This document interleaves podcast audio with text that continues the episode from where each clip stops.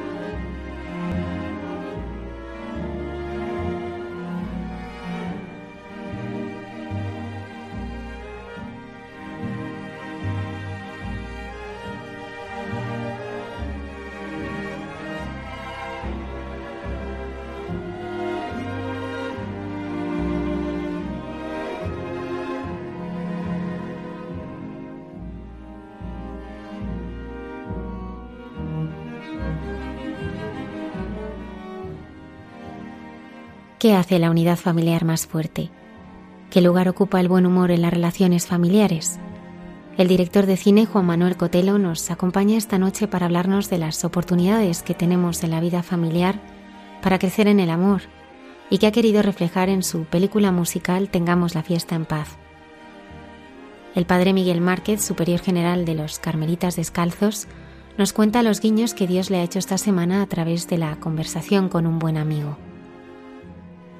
Santa Isabel de Hungría y Santa Margarita de Escocia son dos reinas que decidieron vivir su vida desde la austeridad y la entrega a los demás.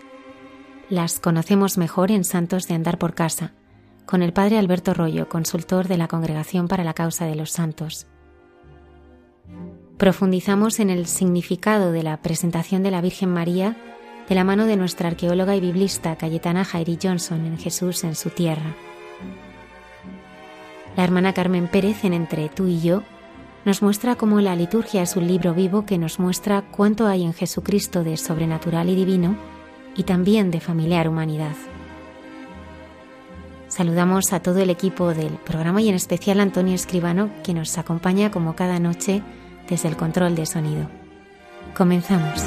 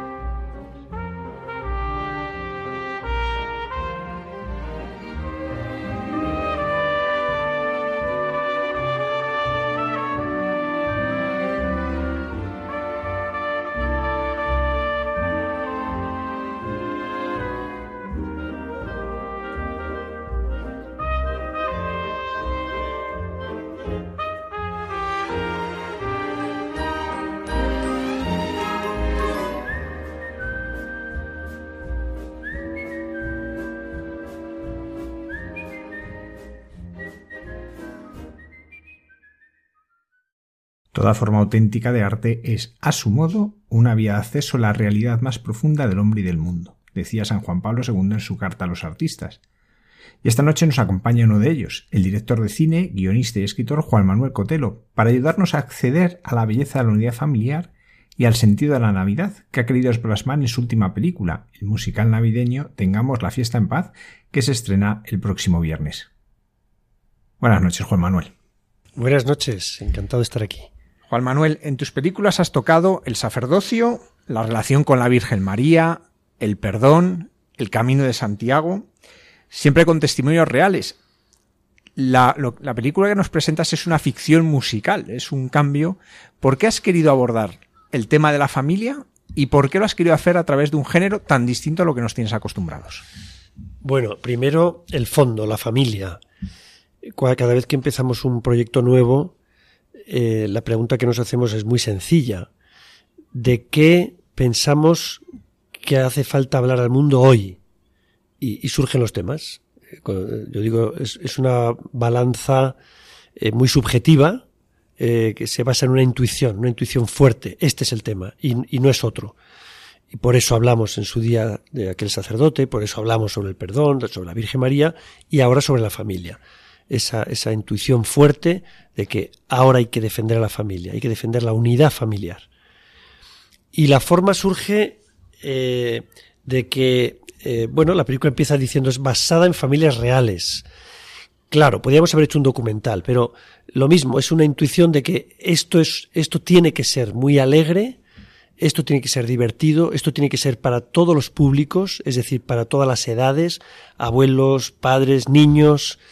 Y una vez que estaba el guion escrito, surgió de nuevo como intuición, uy, esto tiene que ser un musical. Eh, con un guion ya terminado, le hicimos la adaptación a musical, porque la música facilita mucho las cosas. La música es un lenguaje, eh, creo yo, el más penetrante y más universal que existe y si quieres hablar de, de emociones, y, la familia genera muchas emociones, ¿no? Pues la música te lo pone muy fácil. Eh, no solo por la parte musical, sino por la parte cantada. Las canciones eh, son un, medio muy eficaz para llegar al corazón.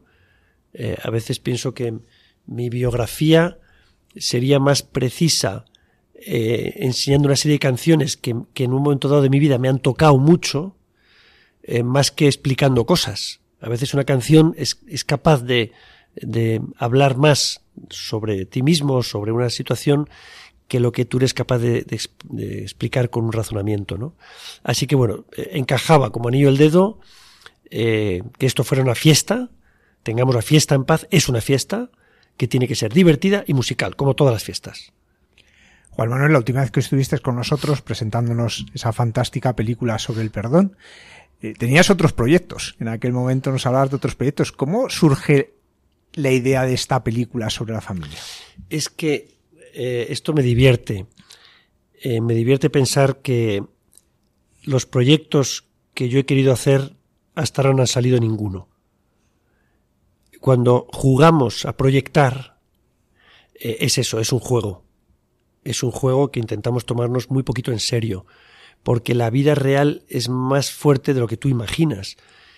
Y si encima eh, aceptas el papel de Dios en tu vida y de la providencia en una iniciativa de evangelización, no te puede sorprender mucho que los planes de Dios no coincidan con lo que tú has imaginado, porque Dios es maestro de las sorpresas, le gusta la aventura, eh, y, va improvisando permanentemente lo que toca ahora, que tú intentas imaginar, adivinar, pero la vida siempre te puede.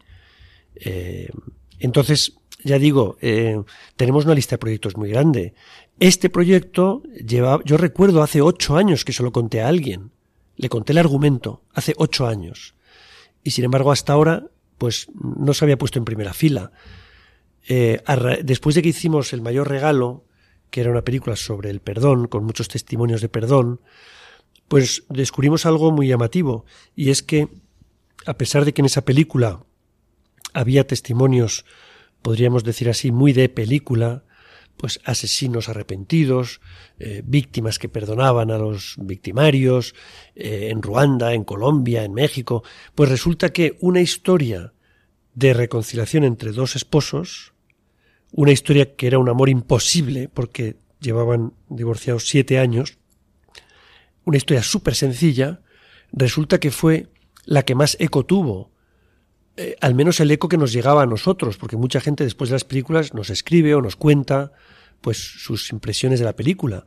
Y nos dimos cuenta de que la historia que más impactó y que más ayudó fue precisamente la de los esposos.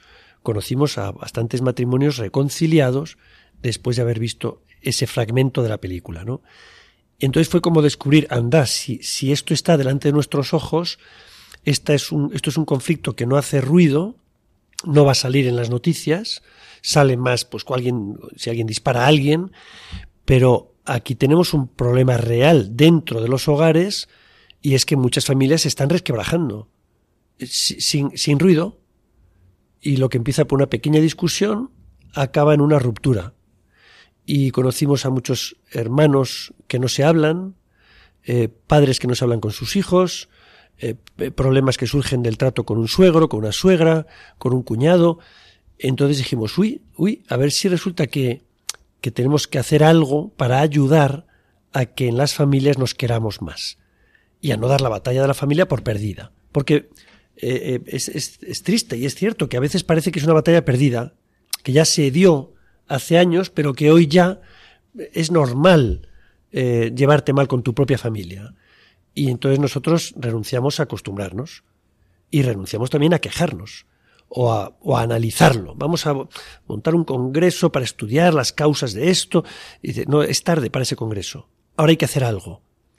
Y eh, tirando de la comparación con la pandemia, podríamos decir, oye, esto, esto está siendo una pandemia mundial, las rupturas familiares, pero tenemos una buena noticia, es que hay vacuna.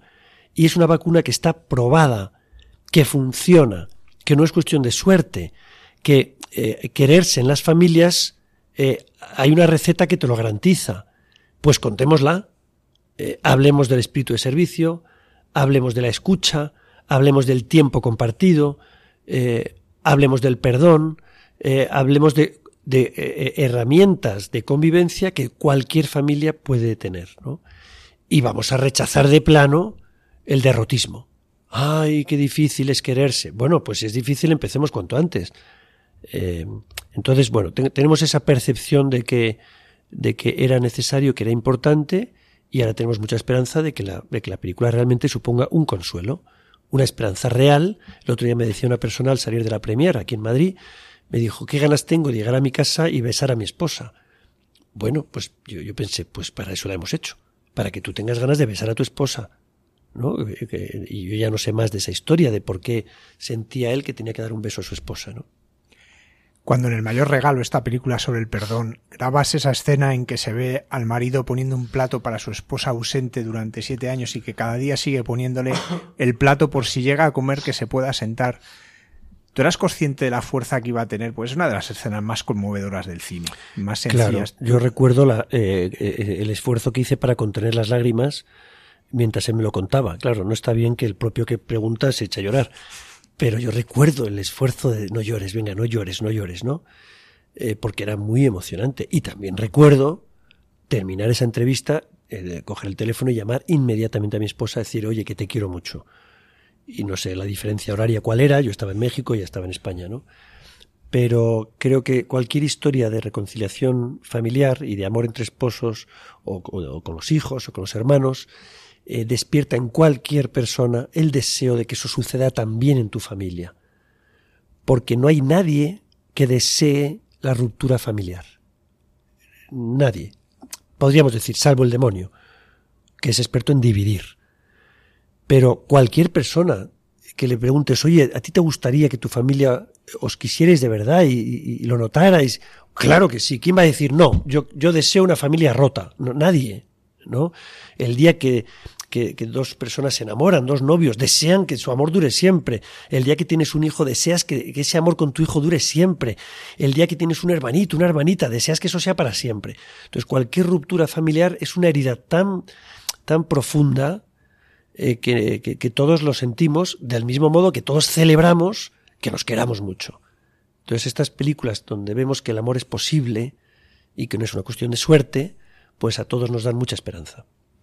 ¿Tú cómo ves la situación de la familia? No te voy a decir en el mundo porque en España, porque es verdad que parece que tiene mucho más altavoz la ruptura. ¿Cuántas películas hablan de ruptura? ¿Cuántas eh, noticias tenemos de ruptura? Bueno, en España todos los años nos dicen las estadísticas de los que divorcian, no de los que celebran las bodas de plata o de oro. ¿Tú cómo lo ves? Pues diría, por un lado, me gustaría no ser ingenuo y ahí eh, veo dos, dos extremos de ingenuidad. El primero es decir, la familia es maravillosa, viva la familia, qué bonita es la familia, estupenda la familia. Y dices, ya, ya, ya, pero ¿sabes qué? Que esto es complicado, esto es difícil, esto es una tarea. Si lo conviertes en un cuento de hadas, el chasco que te vas a llevar va a ser muy rápido. Empezando por el noviazgo. la primera discusión te vas a llevar un susto bestial y vas a cortar tu noviazgo por una discusión. Eh, cuando tengas un hijo te vas a asustar muchísimo cuando resulta que el niño se pone enfermo y tienes que estar toda la noche sin dormir y te vas a llevar un susto morrocotudo.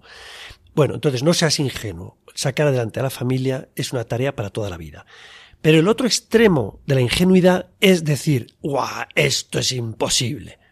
Esto es para héroes, esto es para generaciones pasadas, por tanto, eh, no pasa nada. Es normal que nos peleemos, es normal que nos entendamos mal, eh, pasa en todas las familias, pues en la mía también.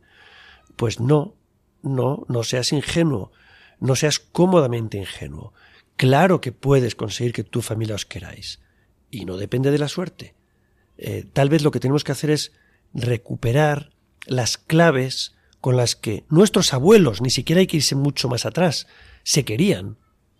Porque lo cierto es que eh, yo pienso, cuando yo era pequeño, ahora tengo 55 años. Cuando yo tenía 10 años, 20 años, era extraordinario que una familia se rompiera. Era noticia. Anda, que estos dos hermanos no se hablan. Anda, que estos matrimonios no están juntos. Anda, era noticia. Hoy es noticia lo contrario. Entonces pienso, que algo hemos hecho mal. Algo hemos hecho mal y, yo creo que sí que ha habido un ataque, no sé si es muy exagerado decir organizado o planificado, contra la familia, contra la unidad familiar. Em, entonces, yo pienso, ¿qué, qué, hacían mis padres? ¿Y qué hacían mis abuelos? Que ninguno era un superhéroe ni eran especiales, ¿no? Pues posiblemente, y esto es un poco aventurado, daban eh, valor a la palabra esfuerzo y a la palabra sacrificio que hoy está desprestigiada. Poquito a poco se nos ha ido metiendo a través de los medios de comunicación, a través de la cultura, que si algo cuesta esfuerzo no merece la pena. Salvo en el deporte. Aplaudimos a los héroes deportivos que se dejan la piel, que sudan la camiseta, que se esfuerzan, que tienen lesiones, que se levantan y, los aplaudimos. Carolina Marín, eh, medalla olímpica, campeona del mundo de badminton. Bueno, tuvo una lesión por la que no iba a volver a jugar en su vida y pasan meses, no sé si un año, y vuelve a ganar. Y dices, ah, pues qué, suerte tuvo. No, no tuvo suerte. Sufrió un montón porque la meta merecía la pena. Pues apliquemos ese espíritu de esfuerzo, sin sentirnos héroes por ello, al esfuerzo que supone quererse. Eh, eh, eh, ha pasado que, que el amor se ha convertido en una especie de sentimiento volátil, como un spray que está en el ambiente y entonces va la gente y te dice, es que ya no siento amor. Yo a mis hijas les digo, ¿tú sabes cuándo me has querido de verdad? De verdad, de verdad. El día que yo me porté mal. Ese día me quisiste. ¿Cuándo te he querido yo a ti de verdad? El día que estabas enferma, el día que te tenía que limpiar el culete, el día que te portabas mal, ese día te quise de verdad. El amor se, se, se manifiesta sobre todo en el espíritu de sacrificio por lo que sea por un deporte, por una persona, por una empresa, por una ilusión. Entonces, ya digo que en las relaciones humanas al menos se ha desprestigiado eso. Y, hay incluso psicólogos que cuando les cuentas es que estoy enfadado porque he discutido con mi novio, con mi esposa, con mis hijos, te dicen, ah, pues corta. Eh, no, como se dice, muerto el perro, se acabó la rabia. Es como si dijéramos, para acabar con la enfermedad, lo que hay que hacer es acabar con el enfermo. Para acabar con un problema con una persona, corta con esa persona. Fíjate qué fácil. Y, entonces, a base de cortar relaciones, resulta que cortamos con padres, con hijos, con hermanos, con esposos, como si fuera, como si eso saliera gratis. Y como somos seres familiares, que somos adictos al amor, cuando se rompe un hilo que nos une con un familiar, la herida es durísima. Nadie celebra una discusión familiar. Entonces, eh, afrontémoslo con alegría, con esperanza, y no demos tampoco tanto protagonismo a las dificultades. Porque claro que puede haber dificultades en la familia, pero al final, ¿qué pesa más? Y pesa más todos los beneficios de ese sacrificio. Así que bueno, por ahí van los tiros. Alegría, optimismo y realismo. Porque hay gente que en este tema de la familia, pasa en otros, pero sobre todo en la familia, cuando algo supone un esfuerzo piensan que es que no hay autenticidad en el sentimiento y en la vivencia. Claro, porque están pensando que lo auténtico es estar todo el día sintiendo eh, chiribitas, em, hormigueos y gustirrinín. Y, no sé, yo tengo una hija que es pianista, está ahora en, en sexto de piano, ¿no? Y yo le veo cómo saca adelante cada pieza de piano y solo hay una respuesta, sacrificio, sacrificio, sacrificio. Qué bonito es tocar el piano cuando ya te lo sabes. Pero la meta de tocar esa pieza me merece el esfuerzo de tantas horas que hay que dedicar para que eso suene bien. Y no bien, sino perfecto. Si aplicáramos ni siquiera más esa misma exigencia con la que afrontamos la vida, sobre todo a nivel profesional, a nivel de salud. A veces decimos, no, no, no, yo no tomo determinado producto porque tiene tal sustancia que no es buena para la salud. Y no estás hablando de veneno, sino que a lo mejor tiene demasiada azúcar, o para el colesterol no es bueno, o tiene demasiada sal, y, vamos hilando fino, cuidando nuestra salud. Pues, wow, hilemos, hilemos, hilemos, se dirá, sí, hilar, hilemos fino en lo que tiene que ver con el cuidado del tesoro más grande que tenemos, al menos dentro de los hogares, que es la relación con nuestra familia. Eh, ya digo, se, ha exagerado siempre, eh, bueno, siempre, yo, noto que se exagera el peso de las dificultades, ¿no? Qué difícil, y qué difícil. Bueno, tranquilidad, que no hay nada fácil en la tierra. Y que si es difícil es muy buen síntoma, es que merece la pena. Si es fácil, tal vez es porque la meta es pequeñita, pero cualquier meta grande requiere esfuerzo y merece la pena. ¿No piensas que ha calado mucho en la sociedad? Porque la típica frase a los que se van a casar de se acabó lo bueno, o yo siempre lo cuento con la diabetes es, empiezas con la diabetes y dices, bueno, ahora estás en una miel, ¿qué quiere decir? Con la diabetes vas a estar toda la vida, pero al principio te va bien y luego ya se estropea del todo. Porque hay esa mentalidad tan arraigada en muchas personas en que parece que la felicidad termina cuando se casan, cuando es todo lo contrario.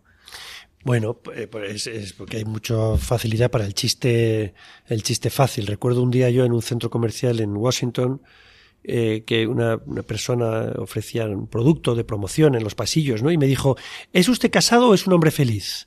Y me, me impactó muchísimo, ¿no? Le dije, menudo chiste acabas de hacer. Ahora te lo pregunto yo a ti. Elige, ¿pasar toda tu vida sola o acompañada? ¿Envejecer sola o acompañada? ¿Tener hijos o no tenerlos? Y claro, se ha ridiculizado con muy buenos chistes, pues eh, la madre que está desesperada porque, porque tiene un hijo, eh, se ha ridiculizado al marido fiel, eh, se ha heroicizado, menudas palabras me estoy inventando hoy, ¿no? Al marido infiel, hemos hecho cuántos chistes, qué películas tan graciosas sobre el marido que se iba con otra, ¡jo! ¡Qué divertido ha sido, ¿no? incluso la violencia, tantas cosas sobre las que hemos hecho chiste fácil y nos hemos reído y, las drogas y el alcohol y, el chico que, no pega ni golpe pero es un triunfador. Eh, o sea, tantos valores que se han ido suavemente desprestigiando. Yo le llamo veneno dulce, que nos hemos tragado con, eh, con el paladar bien abierto y era veneno lo que estábamos tragando, ¿no?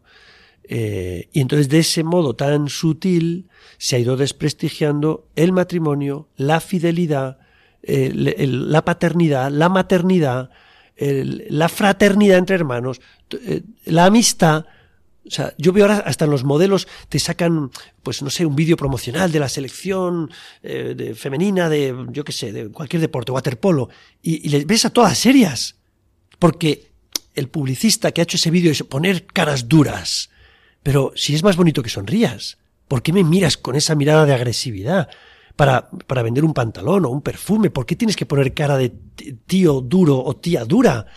Eh, ¿Por qué estamos elogiando la agresividad en las formas y ridiculizando la sonrisa, la ternura, el abrazo, el beso? No, ahora resulta que el héroe pega puñetazos. Eh, y antes el héroe daba besos. ¿no? Conquistaba a las chicas, no, ahora le tiran un puñetazo y entonces es una persona estupenda, ¿no? Bueno, ya digo, esto se nos cuela poquito a poco, con modelos de comportamiento que nos llega a través del cine, de la televisión, de la publicidad, de los propios políticos, que parece que son mejores si, si dan caña al otro, ¿no? O sea, guau, qué bueno es ese porque le ha dado caña al otro y guau, lo ha humillado, guau, qué bueno, qué bueno. Pero ¿cómo va a ser bueno que lo humille? ¿Cómo podemos aplaudir eso? Entonces, se nos, se nos mete poquito a poco la idea de quien no piensa como tú es tu enemigo. Quien no siente o vive o cree como tú es tu enemigo. Dale caña y eso va deteriorando todas las relaciones humanas. Nos hablabas de esas claves que has encontrado en la vida de tus padres, de tus abuelos. Eh, cuando has elegido una película así en que el buen humor tiene una presencia tan importante, ¿Tú crees que es que el buen humor tiene una importancia decisiva para la vida de una familia? Y para la vida en general. Eh, sin buen humor la vida es tremenda, tremenda. El buen humor es, es, una, es una, caricia para el alma, eh, para la mente.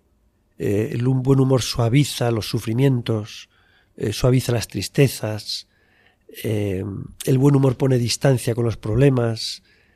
El buen humor, no necesariamente el humor, porque hay humor que también hace daño, hay humor que humilla, hay humor que divide, eh, pero el buen humor es algo sanísimo y se puede aplicar a todo.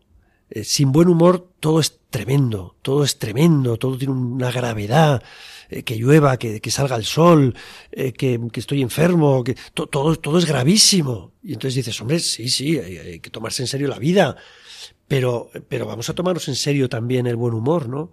Y cuando conoces a personas sufrientes, que realmente tendrían motivo para estar quejándose y llorando y tienen buen humor y sonríen y a veces son consuelo para otros, estando ellos sufriendo, consuelan a alguien que sufre menos que ellos y dices, wow, yo quiero ser así. Eh, y tienen buen humor. Yo, me, viene a la cabeza, según estoy hablando, personas a las que he visto yo con sufrimientos muy fuertes y cuando has ido a visitarlas has salido tú consolado. Y dices, ¿y cómo es posible? Pues ese buen humor que es un don. Es un don que, como todos los dones, se pueden enterrar, encerrar o sacar. Entonces, el que tenga buen humor, que no lo frene. ¿Qué podemos hacer los católicos por la familia? Porque hacer el análisis de lo que está mal es muy sencillo, pero eh, aportar, el mostrar otro camino, ¿cómo se puede hacer? Bueno, yo, yo, creo que la receta es la misma para católicos y no católicos. La familia no es algo que nos pertenezca. La familia es un don para toda la humanidad. Cuando pensamos cuando se dice que todos somos hermanos, eso se puede tomar como una frase bonita y, no está mal. Todos somos hermanos. Ah, qué bien, qué bonito. O pensar, oye, espérate, espérate, a ver si va a ser verdad que tenemos un padre común. A ver si va a ser verdad que tenemos un padre común. Y eso lo cambia todo. A ver si va a ser verdad eh, esa petición de, Jesucristo, ¿no? La, la última, que todos sean uno, como tú y yo somos uno. Eh, cuando les daba los pies, ¿no? Eh, amaros unos a los otros como yo os he amado. Eh, nos está diciendo, yo os amo hasta cuando me crucificáis. pues así os pido que os améis. entonces, en el matrimonio, insisto, cristiano o no cristiano, porque no es un invento de los cristianos el matrimonio, es un don de Dios para toda la humanidad, y la paternidad es una participación en nuestra condición divina, tiene que ver con dar la vida por el otro. Y esto no va a sonar bien jamás.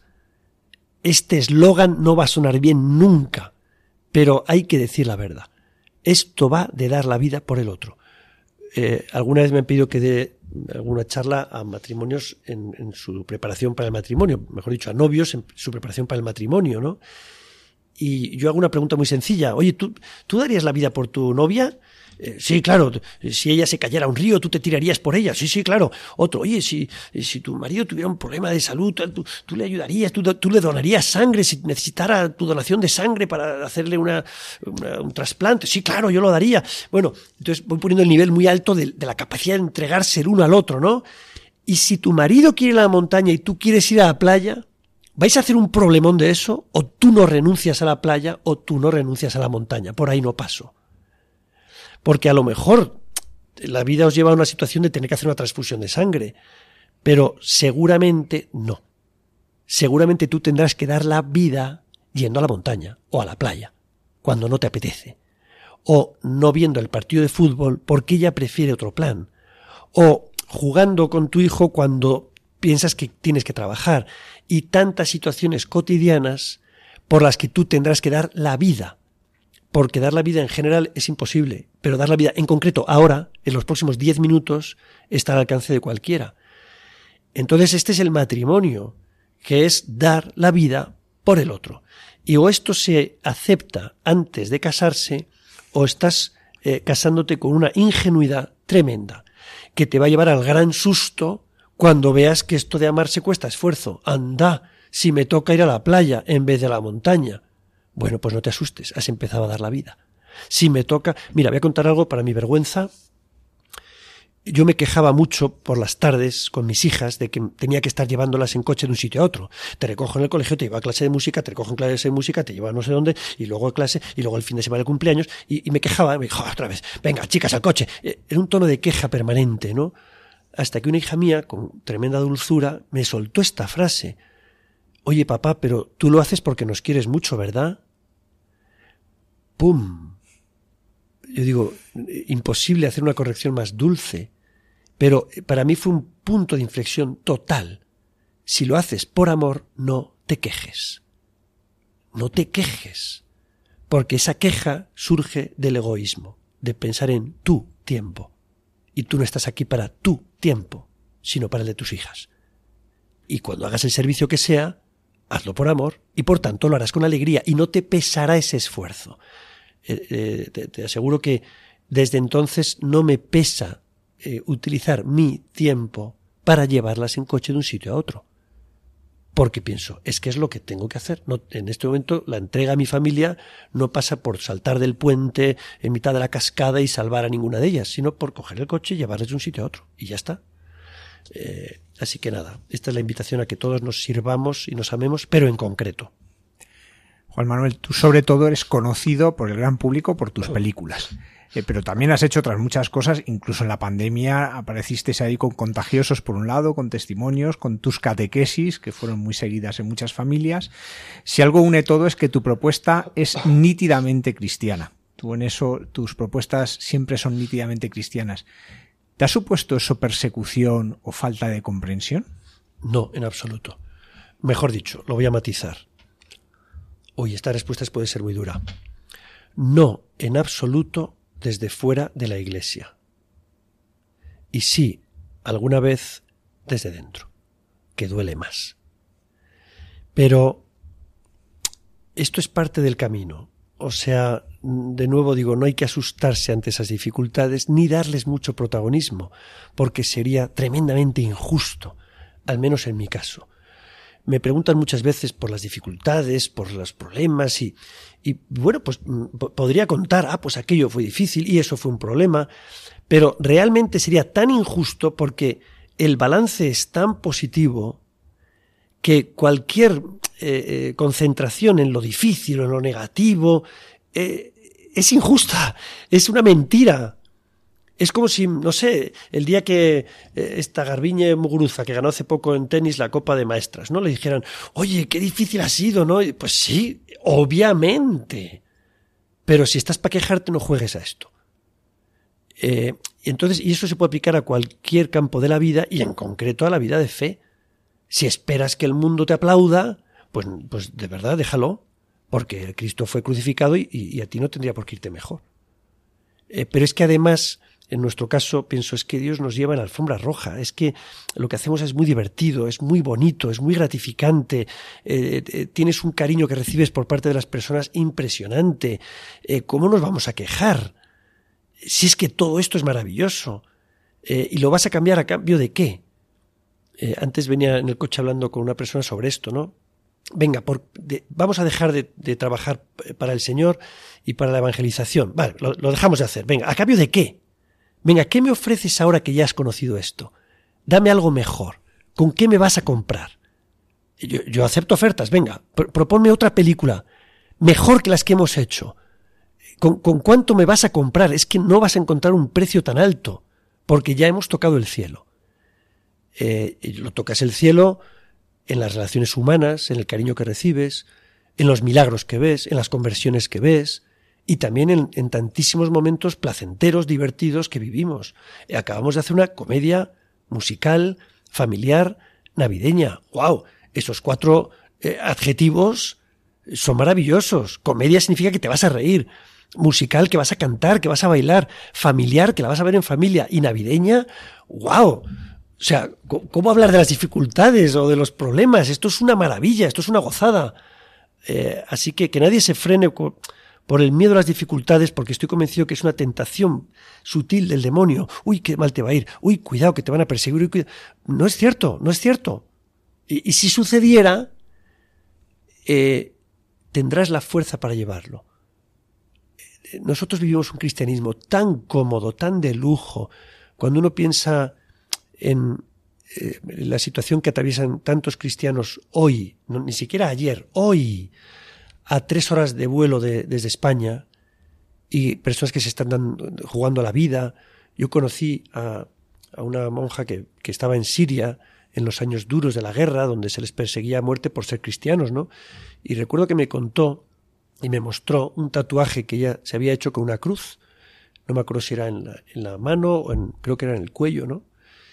Y decía, los cristianos, cuando sabían que iban a morir por ser cristianos, se tatuaban la cruz para, que, para no poder tener la tentación de ocultar su condición de cristianos cuando fueran a por ellos. Ellos mismos se tatuaban la cruz. ¿Cómo yo me voy a quejar? ¿De qué? De que alguien me apunte con el dedo. De que alguien diga, ¡buah, este cristiano! De que a alguien no le guste una película nuestra. Me voy a quejar de eso. Le voy a dar importancia. No, no, no tiene ningún peso. Es, es absolutamente anecdótico si lo comparamos con tantos mártires que ha habido en la historia de la fe, empezando por Jesucristo. Juan Manuel, tus películas han sostenido siempre la providencia. ¿Cómo la habéis vivido en esta última? Wow, pues como una sorpresa permanente, como un regalo. A veces nos parece normal cosas que vivimos y cuando lo ves con cierta distancia dices, no, no fue normal. Por ejemplo, esta última película, Tengamos la fiesta en paz. Estamos ahora en diciembre, eh, a unos días del estreno, y el 1 de enero de este mismo año no teníamos un céntimo para hacerla. Y dijimos, vamos a hacerla. ¿Cuándo? Ya, este año. Pero si no tenemos dinero, bueno, empecemos a trabajar como si lo tuviéramos.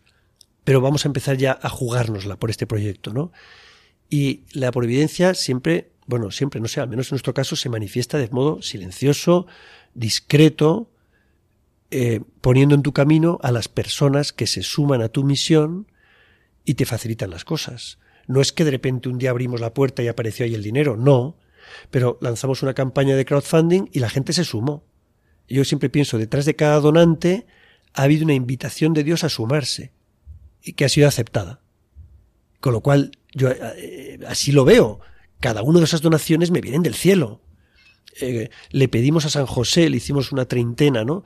Y le pedíamos, entre otras cosas, uno, que nos ayudara a conseguir el dinero necesario para hacer la película. Ahora mantenemos otra treintena para la distribución, porque hace falta llevar la película a otros países, y también le pedí que buscara él, que fuera el jefe de personal, porque necesitábamos 40 personas que no conocíamos.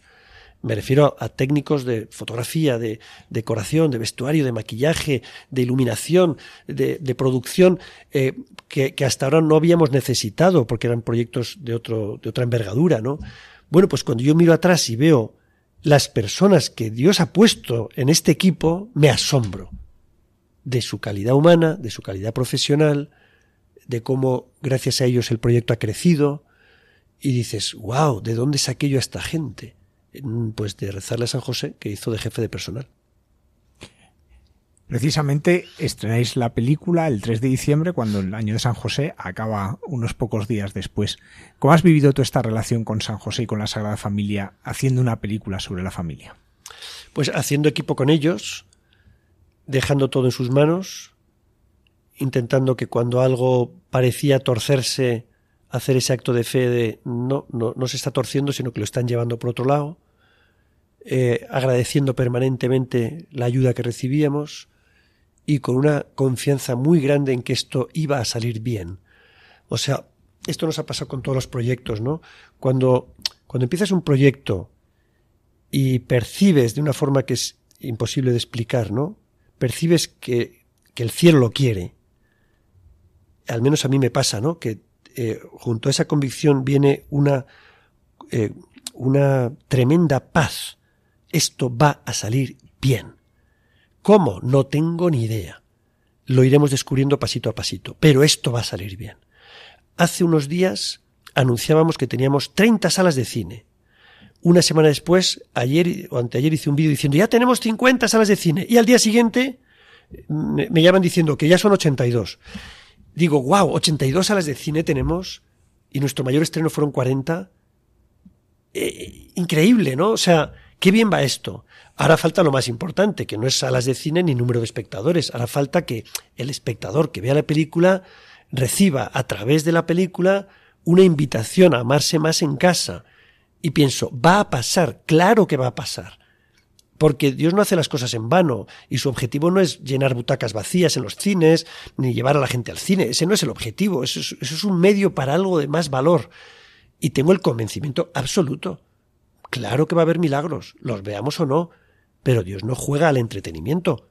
Dios juega a conquistar almas y esta película va de eso, va de conquistar almas a través de la familia, a través de recuperar el amor en las familias. Juan Manuel, hay muy poquitas cosas que una familia entera, desde los abuelos a los nietos más pequeños, puedan hacer. Y una de ellas es ver tu película. ¿Cómo has vivido esta responsabilidad de hacer algo que es para todos? Porque normalmente hay cosas que son para unos, para otros. O simultáneamente hay una cosa para unos y al lado la de otros. Pero esto de que toda la misma familia pueda estar viendo la misma película, ¿cómo lo has vivido? Pues lo, he vivido no como una responsabilidad. Esa palabra, eh, yo me quito la responsabilidad encima con una facilidad enorme. Se lo paso todo al Señor. Y le digo, eh, esto es tuyo y si sale mal es tu culpa y yo te echaré la culpa de todo lo que salga mal. Y le pongo tareas y le, pido y le doy gracias. Pero realmente me quito la responsabilidad encima. Se la paso toda a él. Eh, y lo he vivido como un reto creativo bonito y divertido. Eh, es que, claro, esto, esto lleva a explicar algo que es muy difícil de explicar, que es el proceso de creatividad cuando escribes un guion, cuando estás con las canciones, durante el propio rodaje. Eh, es algo de apariencia muy frágil, porque tienes que ir tomando decisiones sobre la marcha, decisiones que no se pueden pesar, eh, no hay instrumento para medir si un chiste va a ser gracioso o no. sale el chiste en tu cabeza y dices, venga, lo ponemos eh, sale un plano en tu cabeza, venga, lo hacemos así, eh, y vas descubriendo día a día las cosas que funcionan y las cosas que no. Uno de los retos será, esta película tiene que ser realmente para todos los públicos, abuelos, padres, hijos. Entonces, comprobar eh, ya con los primeros espectadores que los abuelos salen encantados, los padres salen encantados, los niños salen encantados por motivos distintos, porque no hay dos espectadores iguales y cada uno ve una película diferente. Eh, el otro día le preguntaba, perdón, a una, a una niña de siete años que qué canción era su favorita y me dijo, adivínalo tú. Y fui diciendo, esta, no, esta otra, no, aquella, tampoco. La última que dije era su favorita. Y pensé, bueno, pues fíjate, eh, a esta niña le gustó esa canción y yo aposté antes por, por 10 canciones anteriores, ¿no? En total son 11 canciones. Pues la última que yo aposté era la que a ella más le había gustado. Eh, es, imprevisible, pero es bonito ver que eso, que cada, cada espectador lo ve a su manera. Juan Manuel Cotelo, muchísimas gracias por habernos acompañado, por haber estado esta noche con nosotros y deseando el viernes que viene poder ir a las salas a ver Tengamos la fiesta en paz, esta película para toda la familia en la que seguro que no solo nos divertiremos, sino que nos conmoveremos. Muchísimas gracias. Ojalá sea así. Muchas gracias a vosotros y a Radio María siempre.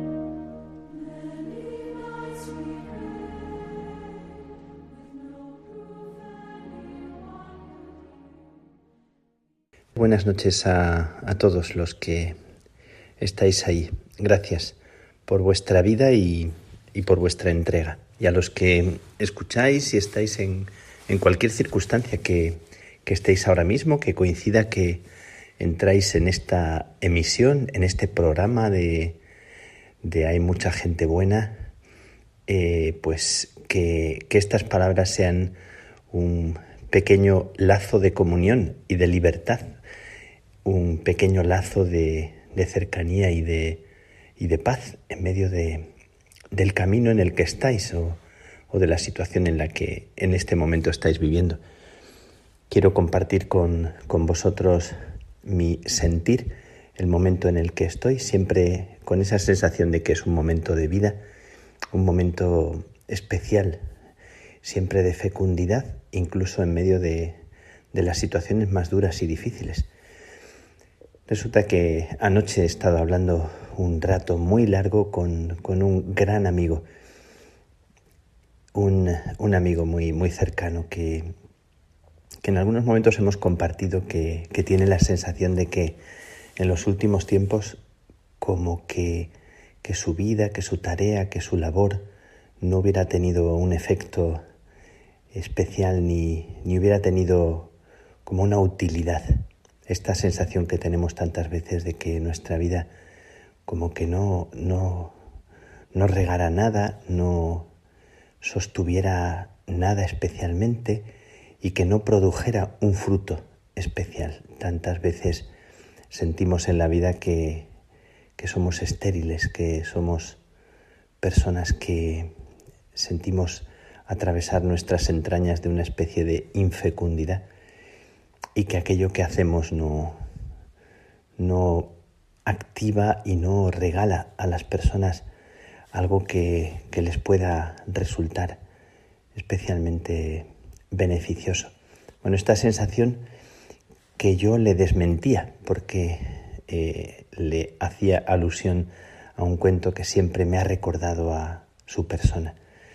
Es un cuento que, que, os voy a contar ahora y que tal vez sea un cuento que puede decir algo a la vida de, cada uno de los que me estáis escuchando o de algunos. Y es el sembrador de dátiles que cuenta Jorge Bucay.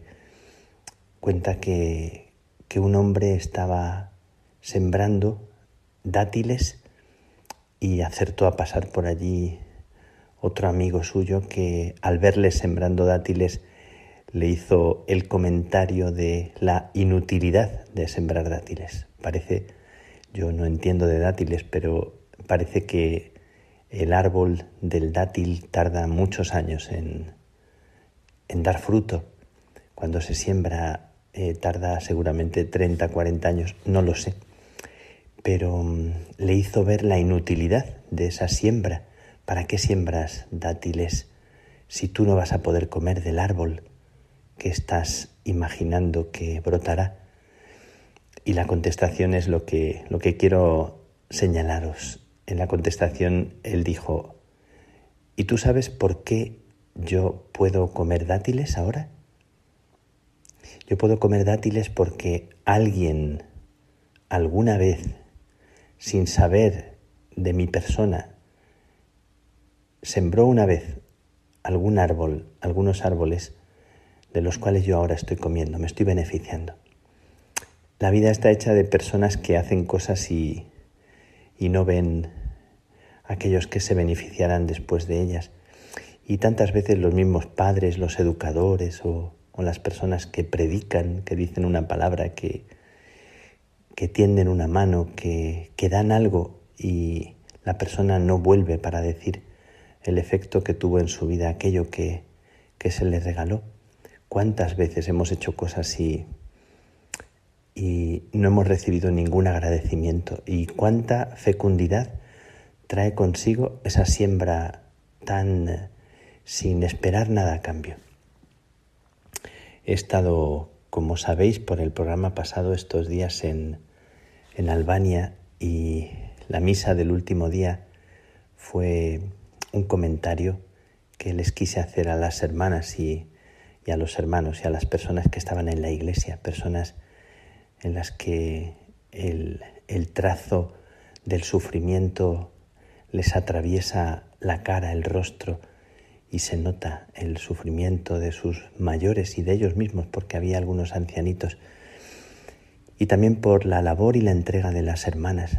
Quise volver a comentar un texto que me parece precioso de, de Karl Rahner, el teólogo, grande teólogo, que habla de la gracia y dice que, que se sabe cuando la gracia ha atravesado a una persona, cuando le ha llegado dentro, cuando es verdaderamente cierta lo que se llama la, la gracia de Dios en el alma y en la persona, cuando la persona hace las cosas y, no las hace esperando nada, cuando da y, y no espera recibir un gracias, y cuando se entrega a Dios y no está teniendo un sentimiento de Dios especial.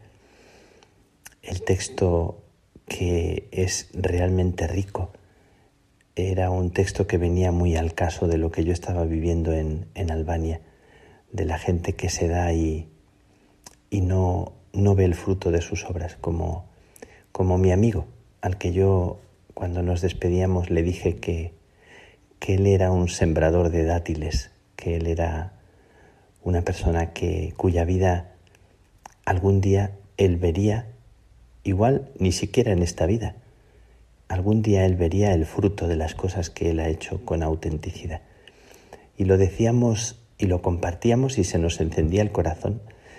Habíamos empezado a hablar de, de el momento que vivimos, que es un momento difícil, un momento de crisis, un momento de desierto, un momento que a veces uno tiene la sensación de que es un trayecto que se nos hace especialmente duro cuando hay tanta gente sufriendo.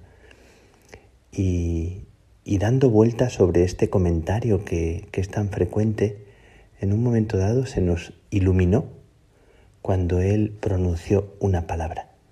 Y la palabra que pronunció fue promesa, que es una palabra que recorre todo el Antiguo Testamento la promesa que está escondida en la tierra del presente. Hay una promesa, una preciosa promesa escondida en, en esta tierra aparentemente estéril, en este momento de nuestra vida.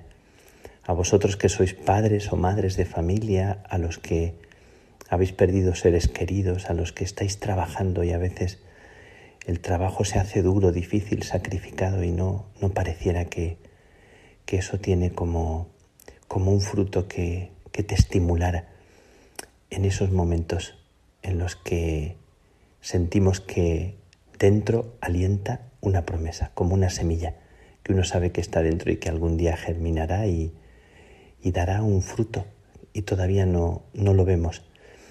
Y cuando comentábamos esto, pues quiero deciros que participaros que se nos encendió el corazón. A mí se me iluminó algo por dentro en un momento determinado de la conversación. Qué curioso, hablando de, de algo que es como una sensación, una sensación negativa, en un momento determinado me vino a la mente el Magnificat de la Virgen María. Y yo hice este comentario. En el momento en que la Virgen María, vamos a empezar ahora el tiempo del Adviento, en el momento en que María pronuncia el Magnificat, que es uno de los cantos más bonitos que hay en el Nuevo Testamento y más valientes, por cierto. Eh, en ese momento todo es un desastre alrededor. Lo que está viviendo el, pueblo de Israel es un desastre. Y la ocupación romana está haciendo estragos y, y el rey es una persona injusta y bueno, todo es una situación que, que realmente es adversa complicada, difícil y nada que ver con un canto de alegría, con un canto de alabanza, con un canto... No, no se correspondería. Y en ese momento una mujer sola, una mujer que está eh, a la intemperie, una mujer a la que se le ha dado un anuncio totalmente desconcertante, en ese momento de la historia, una eh, persona que, que es frágil, y que no tiene la interpretación adecuada de lo que está pasando, que está experimentando en sí misma algo que es vida, pero no sabe ponerle del todo nombre y se fía.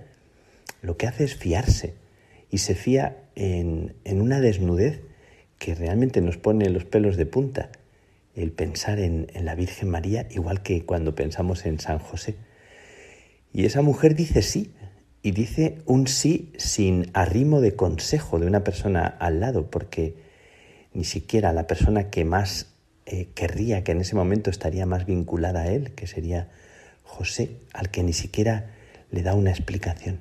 María, en ese momento, se fía y le nace dentro una promesa, le nace en el corazón, también le nace en las entrañas, porque se va tejiendo dentro de ella el misterio de la vida. Entonces, en este, en este diálogo, en esta conversación entre amigos, entre hermanos, en la que removemos la tierra de este presente y, y los dos andamos así como a tientas pidiendo luz al Señor en la conversación, se nos ilumina la figura de María, que, que se va a hacer presente desde el principio del Adviento para darnos una explicación de este momento que vivimos, ahora, justo en este momento. María se hace presente y igual que en ese tiempo que se vivía una situación tan dura, tan desconcertante, tan, tan desprotegida, tan desarropada, una mujer que solamente cuenta con su sí, frágil pero confiado, pronuncia un cántico, uno de los cánticos más hermosos de toda la Biblia. Y ese cántico es verdad, esa canción es verdad, como las canciones de los grandes poetas, como las poesías más bonitas que, hemos escuchado, que en medio de las situaciones más opresivas, más injustas o en las cárceles más eh, crueles, abren el corazón de las personas a una promesa que no imaginaban. Eso es el Magnificat y eso me nació ayer hablando con un hermano, me nació en el corazón me nació esta especie de sensación que tengo de que en medio de tiempos de crisis eh, hay horizontes que se abren, aunque todavía no veamos eh, cuál es el fruto de la semilla que está debajo de la tierra. Así que el Magnificat que ha marcado mi vida, os lo comparto, que el Magnificat siempre ha sido como una promesa en mi corazón y en mi vida, sin saber muy bien los caminos que atravieso y los momentos que me toca vivir y las situaciones difíciles que vengan por delante, no las sé, no las conozco, igual que María se puso en camino a prisa, y a prisa no es que fuera corriendo, sino que llevaba el corazón encendido en medio de su pobreza y de un sí, de un sí desnudo que le regaló al Señor y que el Señor le regaló a ella, una alianza tan bonita Así que brindo por todas las personas que hacen alianza en el corazón de esta tierra aparentemente seca. Brindo por el corazón de las personas que dicen sí cuando están temblando de miedo o se sienten pobres. Brindo por las personas que dan un paso al frente y que lo hacen sin, sin poder explicar qué les está pasando por dentro. Y brindo por las personas que cantan, que cantan su propio Magnificat en medio de un mundo que pareciera que fuera a la deriva o que estuviera dominado por el mal y esconde dentro una semilla de vida, siempre.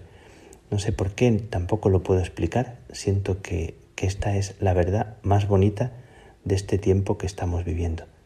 En la entraña de la herida y en la entraña de, de esta aparente esterilidad se esconde tanta fecundidad y ese es el Magnificat. Y esto compartí con mi amigo, con mi hermano ayer conversando cuando surgió la palabra promesa.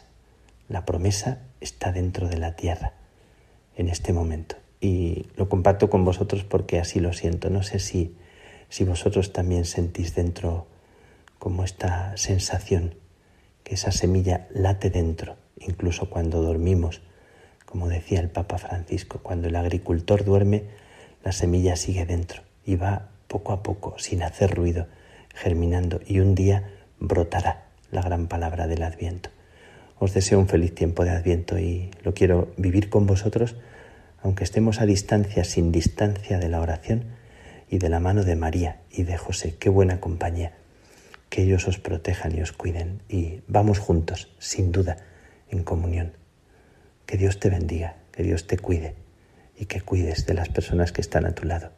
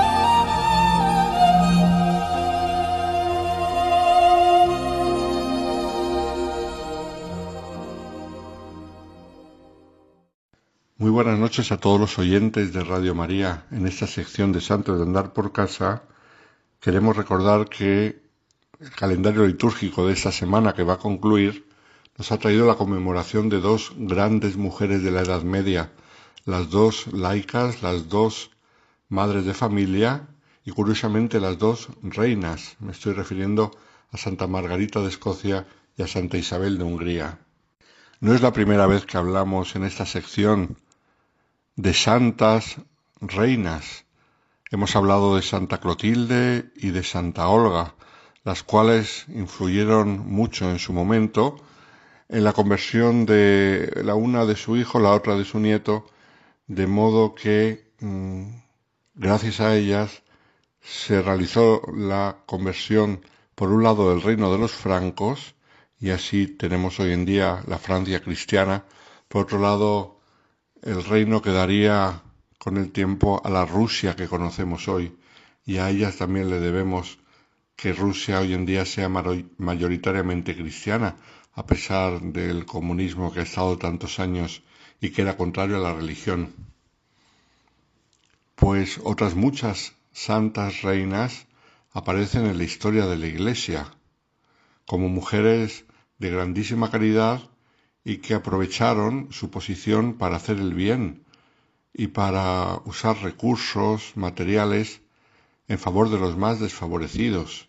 Ese es el caso de las dos reinas que vamos a ver hoy. De modo anecdótico quiero recordar algo que muchos no saben, y es que en la historia de los procesos de canonización, el primer proceso muy incipiente, muy breve y muy sencillo, del cual tenemos constancia de un candidato a los altares que no fuera mártir, recordemos que la época de los mártires concluyó prácticamente en el siglo IV con la paz de Constantino y no volvió hasta tiempos muy recientes, pero como fenómeno de masas acabó con Constantino. Y a partir de entonces eh, los fieles se empiezan a fijar en la santidad de aquellos que cada día vivían las virtudes cristianas de modo extraordinario, pues a este nuevo tipo de santos, por decirlo así, de aquel momento, se les empezó a venerar. Y la primera muestra que tenemos de un proceso de canonización, no parecido a lo que tenemos hoy en día, tan largo y tan sistemático, pero sí ya de modo incipiente contenía más o menos las mismas cosas que hoy tiene un proceso de canonización, pues es el de una reina francesa, Santa Batilde o Santa Batilda, según se la quiera escribir, porque se puede escribir de los dos modos, que fue la esposa de Clodoveo II, que era rey de los francos y que no se sabe cuándo había nacido, pero Santa Batilde había fallecido, eso sí lo sabemos, en enero del año 680. No sabemos mucho de ella, sí que se sabe que estaba al servicio de Palacio en la corte de Clodoveo II y se sabe que debió ser una mujer pues muy inteligente y a la vez muy virtuosa, de modo que llamó la atención del futuro rey. El joven Clodoveo, que llegaría a ser Clodoveo II, se enamoró de ella y ella llegó a ser reina, pero siete años después de su matrimonio Clodoveo murió en el año 656 y dejó a Batilda viuda con tres hijos. Una asamblea de los principales nobles proclamó a uno de ellos sucesor, pero tenía cinco años. Entonces lo pusieron bajo la regencia de su madre. Y aquí durante estos años de regencia, Batilda demostró sus grandes dotes humanas y espirituales. Como gobernante fue sabia y muy querida por el pueblo, mm, promovió las leyes justas, canceló algunas leyes injustas que había en el reino de los francos, intentó ser ejemplar en todo y sobre todo fue muy pródiga en las obras de caridad y de misericordia con los más necesitados. Su recuerdo permanece todavía en Francia y como digo fue el primer proceso de canonización del que tenemos constancia, una santa muy desconocida para nosotros. Sin embargo, son mucho más conocidas las que la liturgia nos ha presentado en esta semana. En primer lugar, Santa Margarita de Escocia, recordada por su gran fidelidad a la Iglesia y por su generosidad con todos los necesitados y por sus grandes virtudes. Se sabe que era de estirpe regia, hija y nieta de reyes. Tenía por parte de padre sangre inglesa y por parte de madre sangre húngara. De hecho, había nacido en Hungría hacia el año 1046, cuando su familia se encontraba exiliada por la invasión danesa en Inglaterra, y por ello creció en la corte del rey San Esteban de Hungría, que era pariente de su madre. Su padre nunca llegó a reinar por las intrigas que había urdido el rey Canuto de Inglaterra, quien le usurpó el trono y después de morir su padre, su madre decidió volver a Inglaterra con sus hijos, al haber accedido al trono un hermanastro de su padre. Pero una fuerte tormenta desvió el rumbo del barco y ocurrió que llegaron a las costas de Escocia, que estaba gobernada entonces por el rey Malcolm III, que era viudo, y fueron recibidas como huéspedes en la corte del rey Malcolm ya que eran de familia real, y ocurrió que el viudo, al ver la belleza de Margarita y todas las virtudes que la adornaban, decidió casarse con ella. Ella solamente tenía veinticuatro años, su marido era bastante mayor que ella. Como además era una mujer muy piadosa, inteligente y culta, fue una gran reina, transformó la corte escocesa, incluso el carácter de su esposo, que dicen que era de talante brusco y violento, y con el contacto con ella pues se fue dulcificando y cambiando su modo de ser. Cuenta las crónicas de la época que Margarita atendía a los pobres y enfermos que acudían a ella, incluso llegó a vender parte de sus joyas y de sus vestidos para poder socorrerles. A los enfermos les curaba personalmente, lavando y vendando sus llagas. No estaban acostumbrados en Escocia a ver una reina así, y le llamó mucho la atención y el pueblo comenzó a quererla mucho. Tuvo nada menos que ocho hijos, a los que educó en los valores cristianos. De hecho, una de sus hijas, Matilde, llegó a ser santa, y varios de sus hijos llegaron a ser reyes también de Escocia. Influyó en la Iglesia de Escocia, hizo convocar concilios, en los que logró extirpar algunos ritos paganos, incluso logró erradicar muchos abusos que existían en las observancias religiosas. También rescató a muchos prisioneros ingleses detenidos en Escocia y construyó monasterios, albergues e iglesias, entre ellas una gran abadía dedicada a la Santísima Trinidad para custodiar una reliquia de la Vera Cruz que había llegado desde Roma. Contribuyó también para que el reinado de su esposo fuera uno de los más prósperos que tuvo su país, estando siempre dispuesta a lo que hiciera falta. Mm, de modo que, según las crónicas, dicen que igual se la veía cabalgando entre los caballeros que bordando entre las damas, rezando con los monjes o discurseando con las personas cultas. En 1093, estando ella postrada en cama debido a una grave enfermedad, el ejército de Guillermo el Rojo de Inglaterra atacó las fronteras de Escocia y su esposo Malcolm y sus dos hijos Eduardo y Edgardo acudieron a defender el castillo de Northumberland, mm, que era importante para el país como símbolo de la monarquía. Y allí murieron el esposo Malcolm y su hijo Eduardo. Le quisieron ocultar la noticia porque su salud estaba mal, pero no había manera de ocultárselo del todo porque ella preguntaba cómo había acabado la batalla y cuando al final se enteró de la muerte de su marido y de su hijo, su corazón quedó desolado, aunque cuentan las crónicas que en ese momento fue capaz de dirigirse al Señor diciendo, Gracias Dios mío, porque me dais paciencia para soportar tantas desgracias juntas. Espero de vuestra misericordia que esto sirva para purificarme de mis pecados. Pero la noticia fue demasiado fuerte y acabó ya del todo con su salud.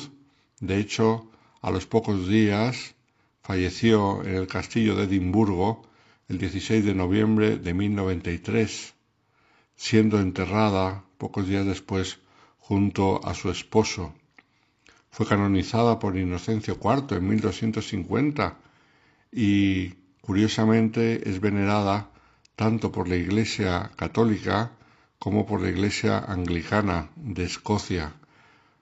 Tan fuerte es el recuerdo que se tiene de esta mujer, gran reina, gran esposa y gran heroína de la caridad, Margarita de Escocia. Y como decíamos, el calendario litúrgico en esta semana nos ha presentado a otra santa que vivió un par de siglos después, Isabel de Hungría, otra monarca que puso sus riquezas al servicio de la pobreza y cumplió hasta sus últimas consecuencias el mandato del amor, como el Señor nos dijo. Además, se caracteriza porque fue una fiel seguidora del espíritu de Francisco de Asís, que la llevó a convertirse en terciaria franciscana, de modo que hoy en día es la patrona de los tercianos franciscanos. Su reinado va a transcurrir en la Europa de la Edad Media, había nacido el 7 de julio de 1207 en uno de los castillos de su padre Andrés II, rey de Hungría, y de su primera esposa Gertrudis de Merania, que tuvo por padre a Bertoldo IV. Por lo tanto, volvemos otra vez a Hungría, que es donde durante un tiempo estuvo también Santa Margarita. Curiosamente, coinciden en estos orígenes. Su infancia se desarrolla en un ambiente de lujo y abundancia, pero cuenta los biógrafos que en su alma ya, desde pequeña, anidaban sentimientos de compasión para los más necesitados y de amor a la pobreza. Dicen que desde niña acostumbraba a entregar a los pobres los regalos que le hacían sus padres, y lo mismo solía hacer con sus lujosos ropajes intercambiándolos con los de los más necesitados. Ocurrió que un día se presentó en el castillo una embajada del conde Luis IV de Turingia, que hoy en día es Alemania, como se sabe, en busca de la princesa Isabel para ser desposada con él. El rey de Hungría dotó generosamente a su hija y el matrimonio tuvo lugar en el año 1221, al cumplir Isabel solamente catorce años. Ella siguió prodigándose con sus limosnas y favores con los pobres ya como reina. Su marido estaba muy enamorado de ella, pero esa actitud suya de generosidad y de ejemplaridad en la virtud, siendo tan joven, llegó a herir a muchos espíritus mezquinos y envidiosos, como fue el caso de su propia suegra, la duquesa viuda Sofía, que nunca miró a Isabel con buenos ojos, pues probablemente porque la generosidad de Isabel era para ella una acusación de su egoísmo. Dicen los biógrafos que era una mujer muy egoísta y no podía soportar el ver a Isabel tan generosa y tan buena y aprovechaba cualquier oportunidad para desprestigiarla ante su hijo, el marido de Isabel, el rey Luis. Un día en que Luis regresaba de un viaje ansioso por abrazar a su esposa, fue a buscarla a la alcoba conyugal. La suegra, que había oído voces de hombre, le cortó el paso diciéndole Ahora verás, hijo, hasta dónde llega la fidelidad de tu esposa. Él abrió la puerta y, según la tradición, se encontró recostada sobre la cama una imagen de Cristo crucificado.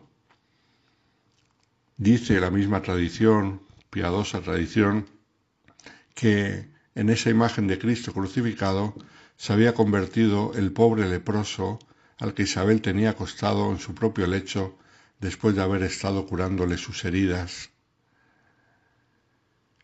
Son historias piadosas que giran en torno a Isabel de Hungría, entre las cuales está otra más famosa todavía, y es la siguiente. Se cuenta que en otra ocasión la acusaron de que dilapidaba las arcas del tesoro y dejaba vacíos los graneros reales para dárselo a los pobres. Y le dijeron al duque, espera y verás salir a la señora con la faltriquera llena.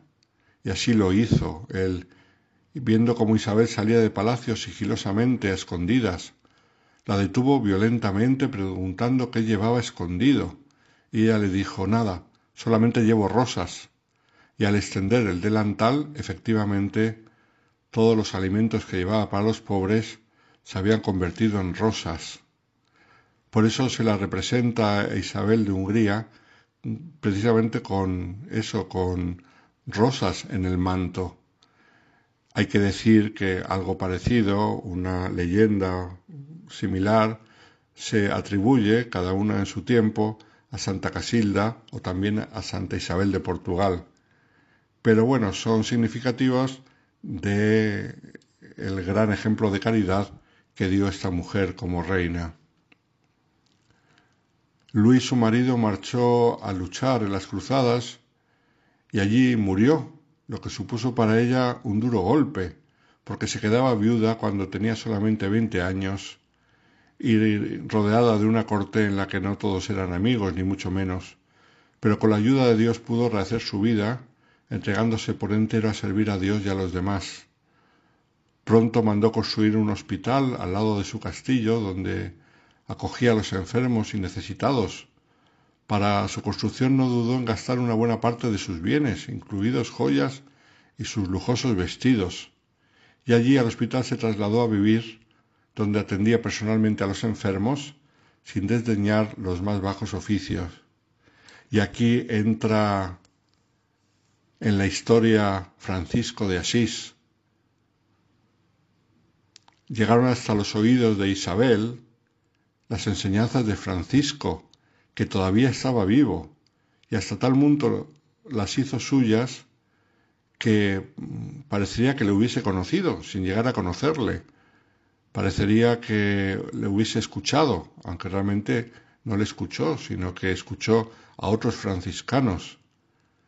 Y empezó a ejercitarse en una vida de oración, pobreza y penitencia, que la hizo modelo de laica seguidora del espíritu franciscano.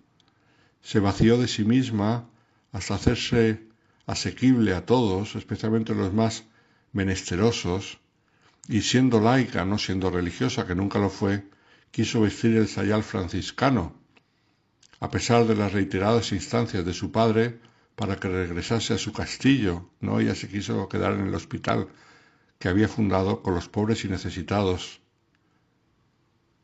Por eso se la considera la primera santa franciscana canonizada, como laica que fue, lo que se considera hoy en día terciarios franciscanos, de la cual ella es la patrona. Falleció el 17 de noviembre de 1261 y fue canonizada cuatro años después nada más por Gregorio IX. Una mujer que supo estar en su papel de reina, supo aguantar las enemistades de la corte y las trampas que la ponían sin llevar ningún tipo de rencor en su corazón, y sobre todo fascinada por el ejemplo de Francisco de Asís, encontró el camino de la santidad a través de la pobreza y la entrega a los necesitados. Reinas, mujeres de vida impresionante, que han dejado una huella que dura a lo largo de los siglos. Hoy les hemos querido rendir homenaje en esta sección de Santos de Andar por Casa porque han sabido contribuir a la historia, no con guerras, no con tratados internacionales, no con grandes escritos, sino de un modo mucho más sencillo, anónimo y humilde, pero sin duda más grande a los ojos de Dios, que es el amor a los pobres y a los necesitados. Muy buenas noches a todos los oyentes de Radio María.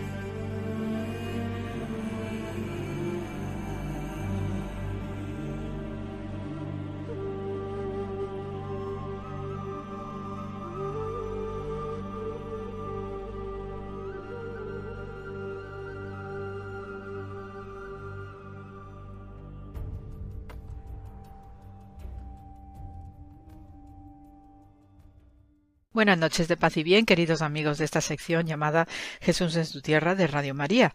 Y esta semana eh, os voy a comentar aspectos de una celebración o a propósito de una celebración que hemos tenido el 21 de noviembre como es el de la presentación de la niña Santa María en el Templo de Jerusalén.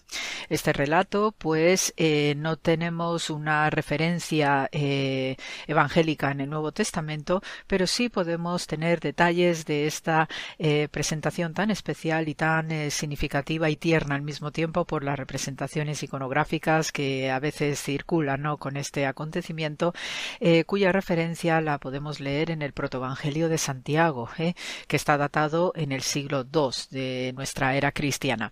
Aquí, pues, eh, tenemos una historia alrededor de los padres de María, que San Joaquín y Santa Ana, que ya habían llegado a una edad en que era muy difícil el ser padres, ¿no? Por las razones biológicas de turno, y en este sentido, pues se produce un embarazo prodigioso y sobre todo se presenta en un momento que la madre de la Virgen María Santa Ana pues se encuentra ya en una situación en la que da, se da por vencida eh, con el aspecto biológico del embarazo.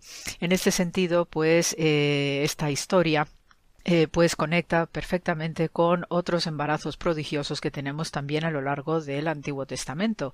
Tenemos el embarazo de Sara, la eh, Eshet Abraham, la esposa de Abraham, que también, eh, entrados ellos dos en años, pues reciben un aviso también por parte de esos misteriosos visitantes de Mambre que les comunica y que le comunica a Abraham especialmente que va a ser padre biológico después de haber tenido a Ismael ya con Hagar, ¿no? La, la sierva o la doncella de, Sara.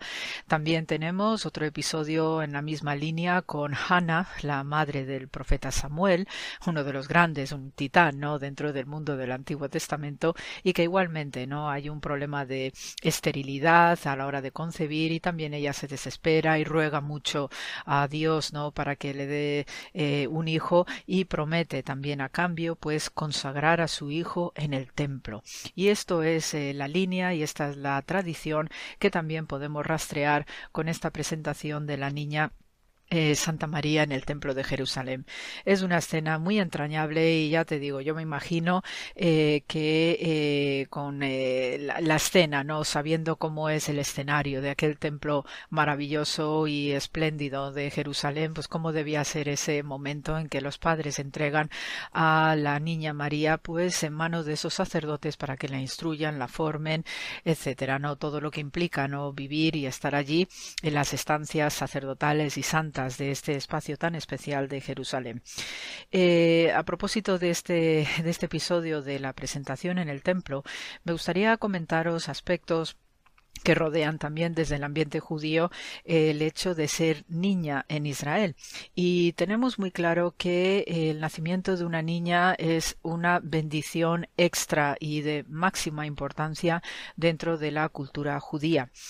Eh, cuando eh, aparece o nace una niña, mejor dicho, pues eh, se da una doble alegría y hay unas ceremonias específicas, lo mismo que también hay unas ceremonias específicas para cuando nace un varón, pero en el caso del nacimiento de una niña es una fiesta muy especial muy tierna y también pues hasta en tiempos actuales se procura registrar el nacimiento de las niñas y sus, eh, sus primeras eh, etapas de vida, no chiquitinas, pues de manera muy festiva, también es eh, muy fotografiado, se graban muchos vídeos y las niñas, la verdad, van vestidas y con muchos detalles, no simpáticos y amables de, coletas, de trenzas, con numerosos adornos en, en los cabellos especialmente y la verdad que son auténticas muñequitas porque refleja también, ¿no? Este aspecto de ternura que suele inspirar la infancia eh, femenina.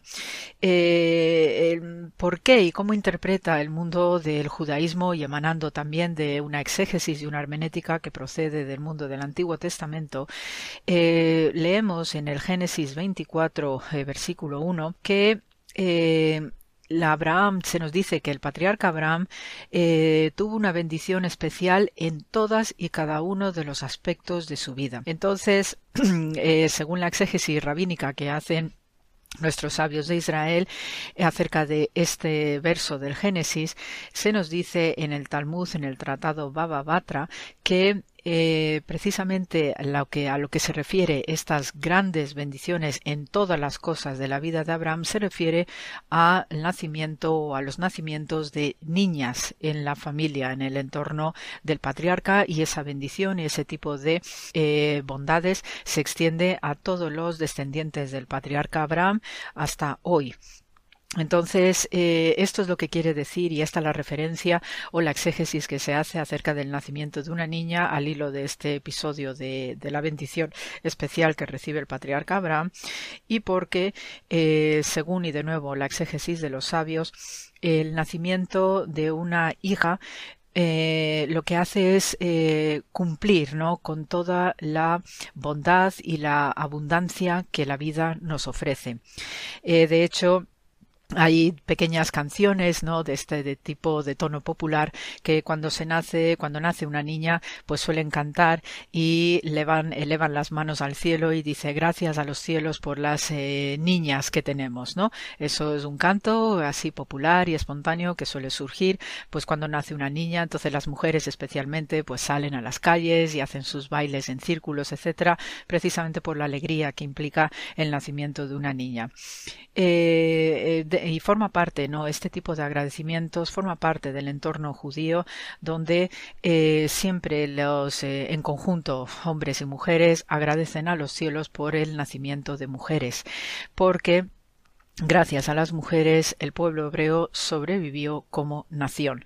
Y en este sentido, hay toda una línea que viene emanándose a través del discurso de las madres de Israel y tenemos muy claro que gracias a mujeres pues sabemos que eh, desde el minuto uno, y en esto lo leemos a través del ciclo patriarcal, las matriarcas bíblicas son las que sirvieron de guía para el pueblo judío en a, o a la hora de construir el espíritu eh, propio de la nación hebrea y con todos los retos eh, familiares que ello suponía.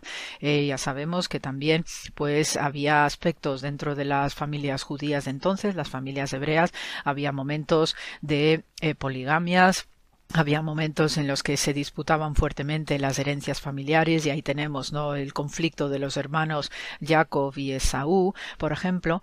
Entonces este tipo de eh, situaciones pues las mujeres eran las que procuraban estabilizar las que procuraban armonizar para no traer mayores conflictos. También durante la esclavitud en Egipto fueron las mujeres las que conservaron la fe y continuaron teniendo hijos, que también eso es importante, ¿no? Dentro de este universo femenino, y fueron las que evitaron eh, caer en eh, la adoración del becerro de oro durante el éxodo por el desierto del pueblo de Israel. También tenemos una magnífica eh, heroína como la reina Esther, que sabemos que logró salvar, gracias a, pues, sus artes de mujer, logró salvar al pueblo hebreo de una gran matanza que se iba a dar en aquellas épocas antiguas del dominio persa. Entonces también eh, la, historia de Esther se suele leer especialmente en la celebración de Purim, que suele darse esta celebración alrededor de finales de enero, comienzos de febrero, y entonces aquí, pues eh, gracias a la intervención de esta magnífica reina y sabia, pues el pueblo de Israel logró salvarse de una gran matanza que se estaba orquestando.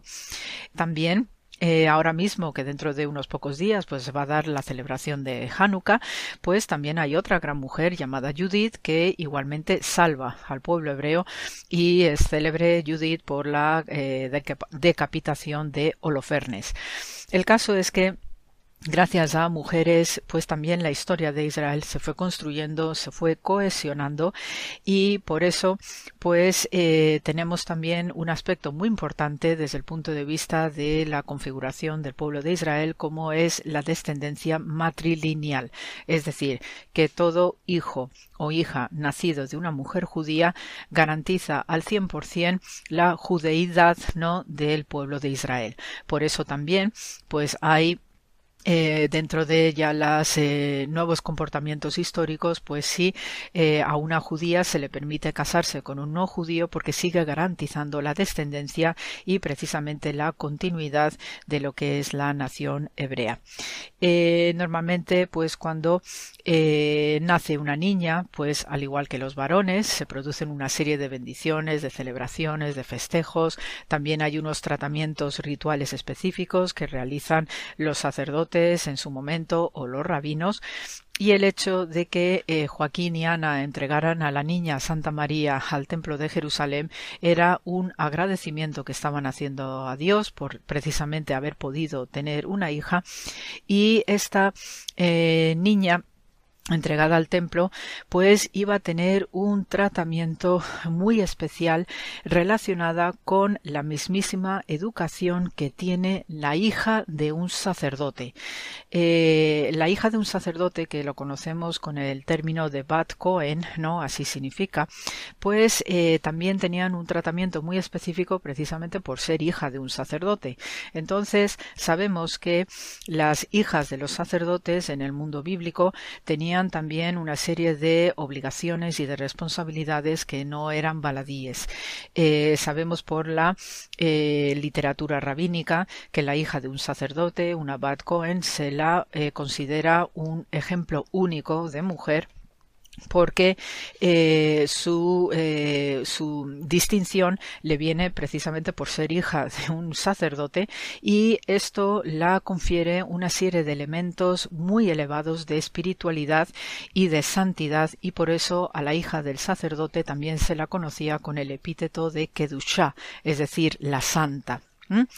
Eh, por eso en la literatura rabínica también tenemos una serie de instrucciones de cómo era una era educada una Bat Cohen, una hija del sacerdote, según lo que se nos narra en la Mishnah, en el Talmud en su conjunto, y tenía que seguir ella por su comportamiento, no tenía que seguir unas normas muy estrictas de tziniut, que significa modestia. Y en este sentido podemos entender y encajar pues también cuáles eran las actitudes y los comportamientos de la propia Virgen María, que ya desde el momento en que es eh, esposada, no desposada con San José, pues eh, también tiene un comportamiento muy discreto, muy sencillo y con esa expresión tan bíblica que todo se lo guardaba en el corazón. Esto es parte también del entrenamiento que tiene toda hija de un sacerdote y en este sentido cuando María es entregada en el templo de Jerusalén va a recibir la misma educación con las mismas características y además los mismos contenidos puesto que además es descendiente del linaje davídico igual que si fuera la hija de un sacerdote. Por eso esta experiencia ¿no? y lo que representa la entrega de la niña Santa María en el templo de Jerusalén iba a tener unas connotaciones muy importantes porque no iba a ser ni más ni menos más adelante que la madre del Mesías, ¿eh? de este Jesús de Nazaret. Entonces, por eso va a tener el más elevado de las educaciones y sobre todo pues va a compartir también este contenido de santidad pues como toda hija de sacerdote que además el sacerdote en Israel es una de las figuras cruciales para entender el advenimiento del Mesías. Eh, tiene también em, una serie de rasgos aparte del comportamiento modesto y de conservar y de preservar las honestidades también tiene una serie de baños rituales que debe realizar de manera regular y constante y eh, también con la intención de irla preparando para cuando llegue la edad eh, correspondiente para irla preparando para una boda, para casarse. Entonces, en este sentido, las enseñanzas que recibiría eh, María no en este templo de Jerusalén, pues no solamente iba en relación con lo que son eh, aspectos de ritual, ¿no? Y eh, esta santidad interna, sino también cómo ser una excelente esposa. Entonces, en este sentido, eh, esta presentación en el Templo de Jerusalén de María, pues tiene unos rasgos y unos aspectos detrás, ¿no? Que podemos leer entre líneas muy especiales, teniendo en cuenta cómo eran educadas las hijas de los sacerdotes. Em, en este sentido, la, la hija de, de un sacerdote también podía tener acceso al estudio de la Torá, y de hecho era lo que se esperaba de ella, puesto que también es un rasgo muy marcado en el judaísmo que sean las mujeres las que animen y las que propicien el estudio de la Torá en sus hombres, ¿eh? la ley, ¿eh? la ley entregada a Moisés en el Sinaí, y son ellas, las mujeres, las que deben velar para que el hombre eh, esté dispuesto y esté siempre no pendiente de ese estudio de la reflexión exegética y de cumplimentar pues todo aquello que se espera también de todo hombre judío que debe operar en consecuencia dentro de sus familias y dentro de la sociedad. Em, en este sentido, si eso mm, sabemos que son las obligaciones en conjunto de todas las mujeres judías, pero si además ha sido educada en el Santísimo Templo de Jerusalén y con las mismas características de una hija de, de un sacerdote, pues en este sentido María de Nazaret tenía todas las consignas y todos los contenidos para ser la mujer ideal que diese a luz al futuro eh, Jesús que todos conocemos también. ¿eh? Eh, ya os digo, son muchas cositas alrededor de esta presentación de, de, María en el Templo de Jerusalén y a mí me, pues me evoca ¿no? todos estos aspectos tan importantes del papel de la mujer en el judaísmo que principalmente pasa por tener estos rasgos de modestia, de sencillez, de saber guardar los secretos, pero también sobre todo de vigilar y de hacer que la ley de Dios se cumpla a través de su prole, a través de su familia, a través de sus esposos, de los hombres en general. Y en este sentido, pues obviamente una mujer tiene que ser ese complemento perfecto que también debe eh, todo hombre valorar y ella también, ¿no? Respetar en reciprocidad a ese hombre que también le sirve pues para cumplir el plan de Dios en nuestro plano. Así que hasta aquí hemos llegado en este programa de hoy y como siempre pues se os manda muchísimo amor. Hace mucho frío, por lo menos en esta parte de, Europa, que en este país de, España. Así que abrigarse mucho, eh, a cuidarse, a seguirse cuidando en estos tiempos pandémicos y como siempre se os manda con muchísimo amor, paz y bien. Y gracias por la escucha.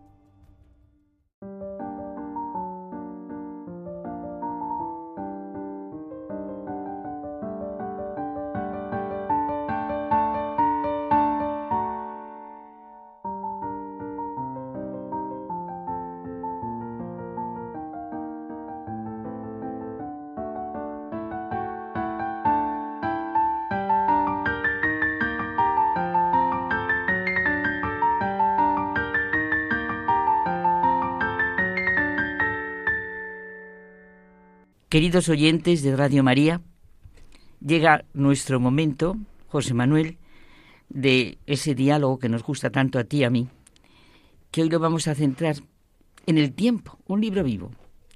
Es que en el tiempo es nuestra manera humana de vivir. Por eso para nosotros los cristianos tiene tanto sentido la vivencia del tiempo, de la historia, la historia de la salvación. El Antiguo y Nuevo Testamento son hechos, expresiones que implican tiempo, y el año litúrgico, que es nuestra referencia, es un libro vivo. Pasado, futuro y presente aparecen pues como memoria, espera y atención, nos dice San Agustín.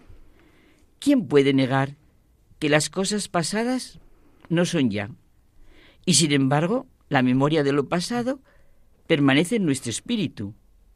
¿Quién puede negar que las cosas futuras no son todavía? Y sin embargo, la espera de ellas se halla en nuestro espíritu. Es que efectivamente, ¿quién puede negar que el presente no tiene extensión por cuanto pasa en un instante? Y sin embargo, nuestra atención permanece y por ella lo que no es todavía se apresura a llegar para desvanecerse. La encarnación, el misterio más grande que Dios jamás haya hecho, es ya una expresión que implica tiempo. La pena es que muchas veces las palabras terminan por no tener sentido cuando tienen una plenitud de sentido que nunca nos deja de asombrar. Nuestra religión es encarnación.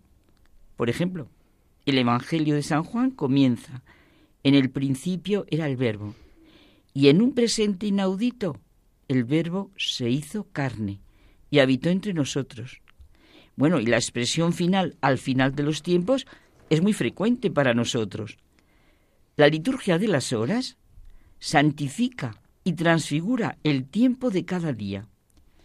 El domingo es el centro del tiempo litúrgico, que tiene su culminación en la Pascua anual, la fiesta de las fiestas, la resurrección de nuestro Señor Jesucristo.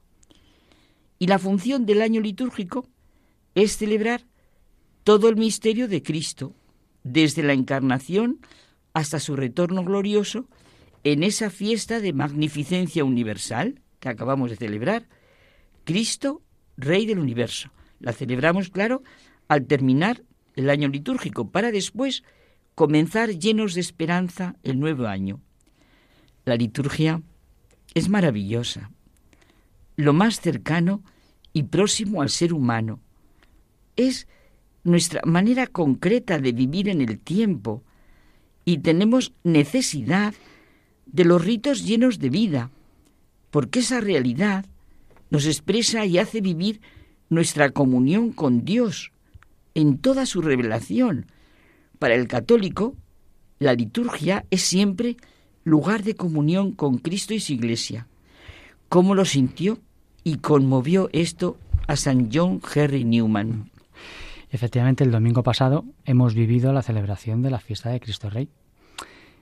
Y es verdad que necesitamos adorar a Cristo Rey porque es una manera de expresar la verdad nunca gastada e inagotable de que Cristo es el camino, la verdad y la vida. Ese es el plan proyectado por Dios, como nos dijo San Pablo, recapitular en Cristo todas las cosas del cielo y de la tierra. Jesucristo es el Señor de la historia. La conciencia de vivir en Cristo, por Cristo y con Cristo, estalla en la fiesta de Cristo Rey. Dios nos ama. En Cristo lo vemos como Rey de la creación. La adoración y la contemplación, las dos, ¿eh? Adoración y contemplación, que sólo se viven de manera personal, pues ellas fundamentan la dignidad del ser humano.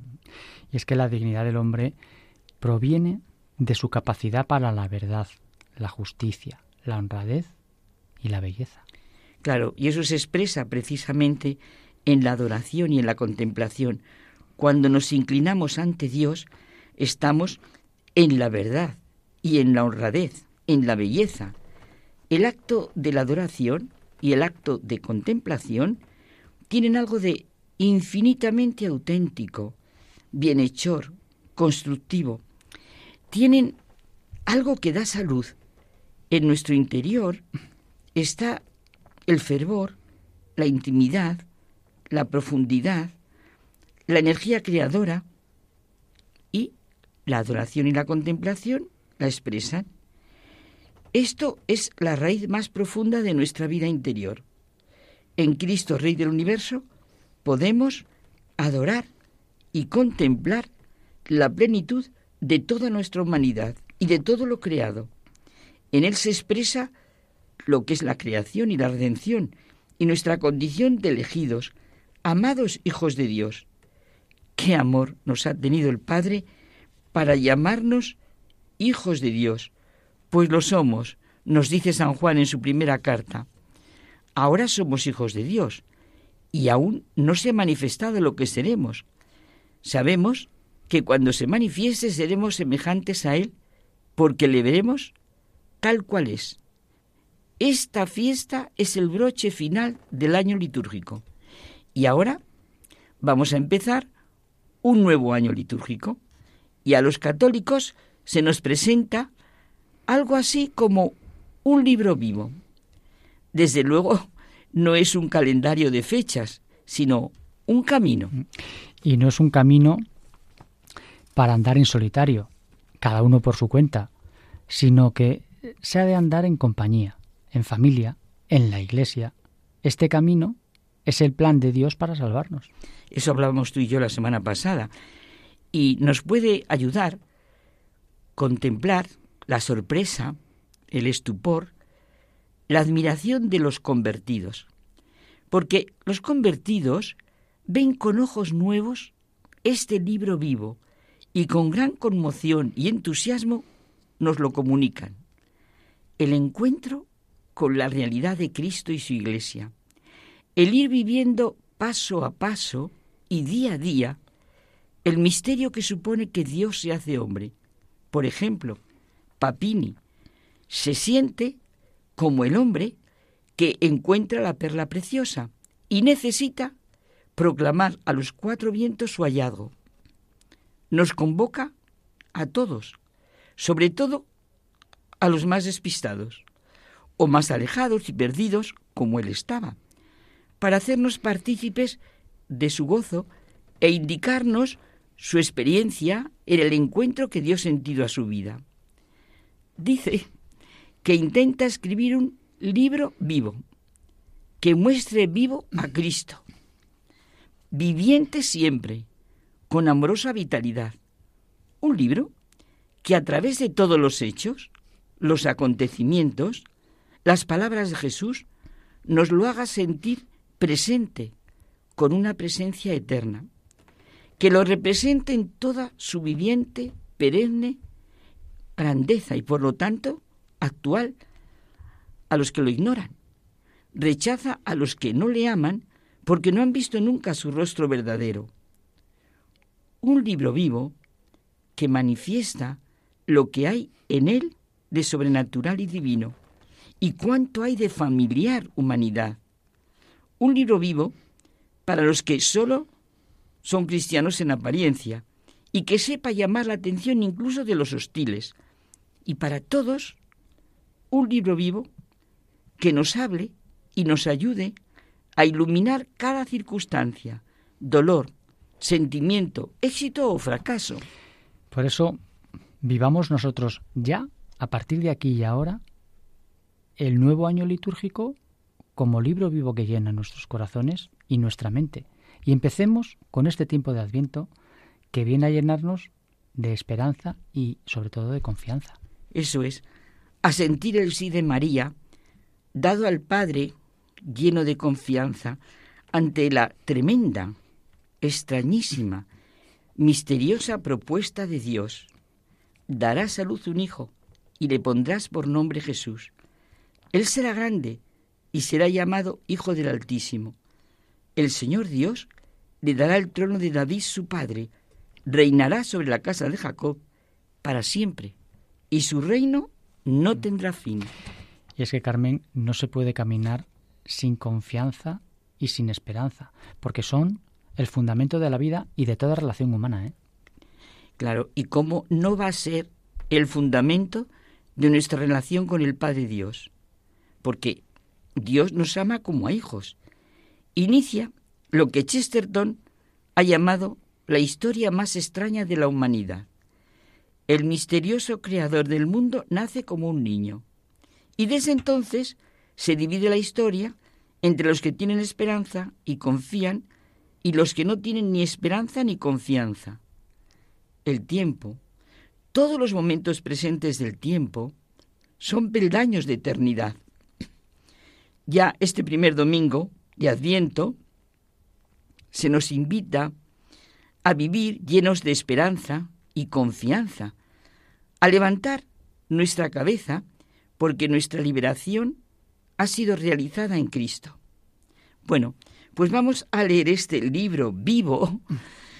Ya empezamos pasado mañana, bueno, en realidad mañana, ya el sábado por la tarde. Desde la primera página, un Dios que busca al hombre y que para ello asume toda su humanidad hasta la plenitud de Jesucristo, Rey del universo, primogénito de toda criatura, imagen sobre la que debemos modelar nuestra vida. Por Él damos gracias a Dios Padre, como dice San Pablo, porque nos ha hecho capaces de compartir la herencia del pueblo santo en la luz.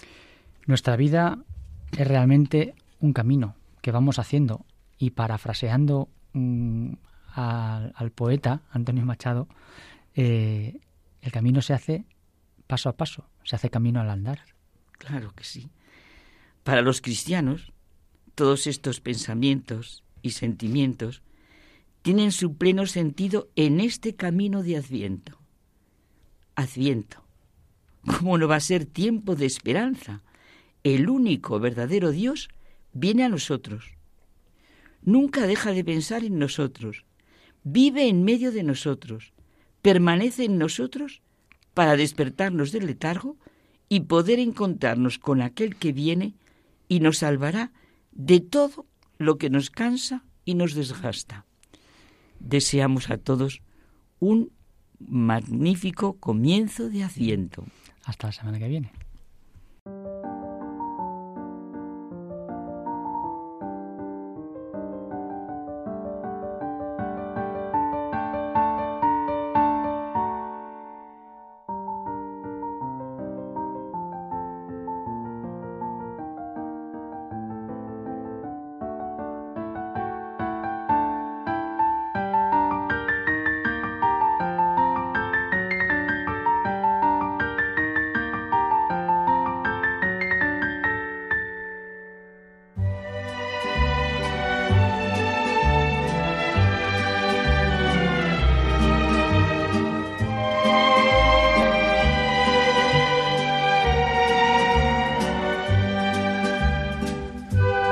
Nos despedimos hasta el próximo programa deseándos a todos un feliz adviento.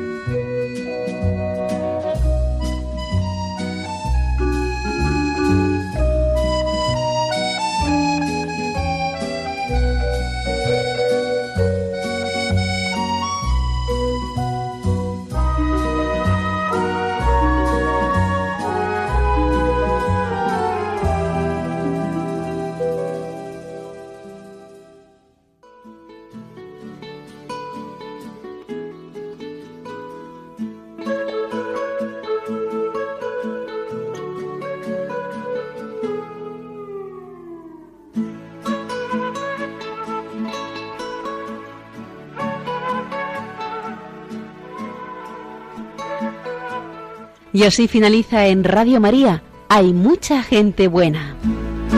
Un programa dirigido por Almudena Delgado.